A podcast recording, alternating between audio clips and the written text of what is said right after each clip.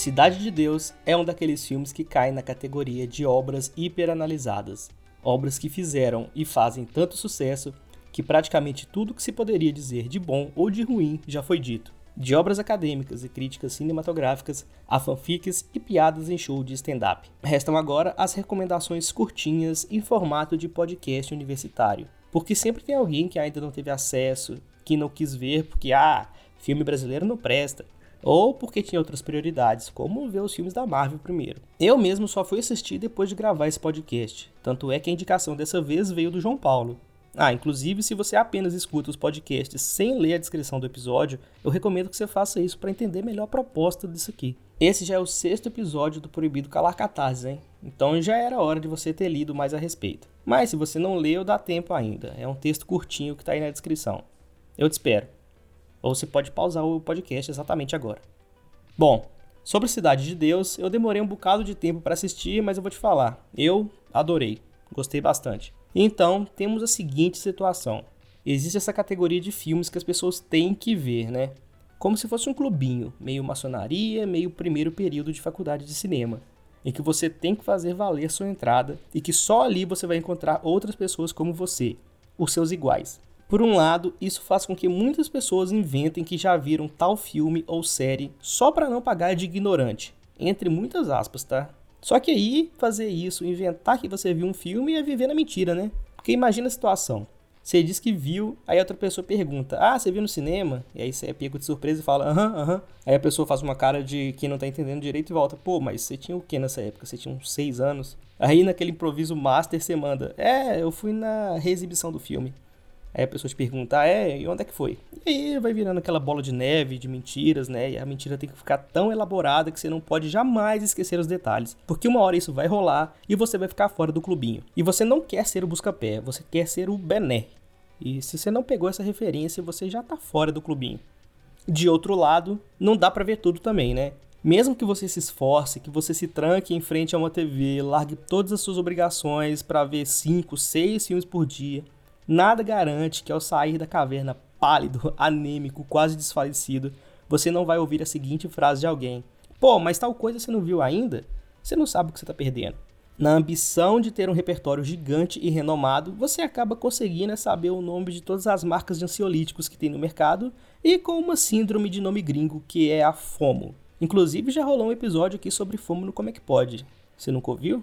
Putz, você não sabe o que você está perdendo. Mas assim, ó, não surta não capricha nas escolhas, assiste só aquilo que você quer, e se você não quiser ver nada, tá tudo bem também. E para contradizer essa mensagem edificante, vai assistir Cidade de Deus depois desse podcast, porque pode ser que eles façam depois um remake, um reboot, uma continuação, vai saber.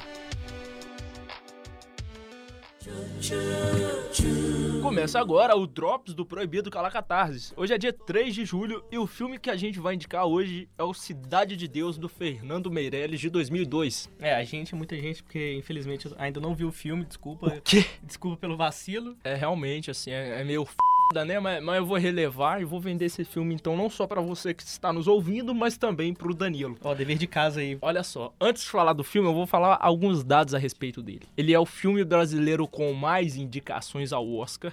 Ele foi, ele foi indicado a melhor roteiro, melhor edição e mais dois Oscars que eu não lembro, mas foi indicado, você pode pesquisar que foi. E aconteceu uma coisa engraçada que no ano que ele foi lançado, ele meio que foi ignorado pelo Oscar, porque ele não entrou nem na categoria de melhor filme estrangeiro. Mas no ano seguinte, os caras tiveram um atinado e falaram: caramba, olha esse filme aqui. E indicaram ele a quatro Oscars, não levou nenhum, mas tem um motivo para ele estar tá lá.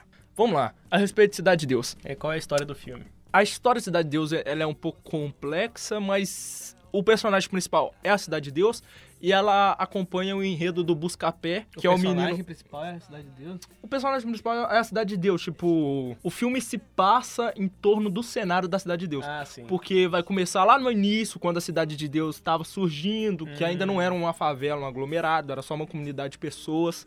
E aí ela vai se tornando uma favela e as pessoas vão se transformando com ela. Como acontecem os primeiros assaltos. É muito bacana. A perspectiva principal é do Buscapé. E ele é um cara que tá dentro da Cidade de Deus. E apesar de todos os pesares, vezes ele conseguiu não se tornar um bandido. E a história vai contar desde o momento que ele era uma criança e ele tinha um irmão que participava de um trio chamado de Trio Ternura e esse Trio Ternura aterrorizava na Cidade de Deus que ainda era uma comunidade onde pessoas moravam, não era necessariamente uma favela. E aí, não vou dar spoiler aqui, acontece alguma coisa com esse trio de ternura, passam anos depois, e a gente tem a Cidade de Deus já como uma favela, ou aumenta a criminalidade, e aparece um bandido que é o mais famoso do, do cinema nacional, que é o Dadinho. Não, Dadinho é o Opa, não posso falar, censurado aí.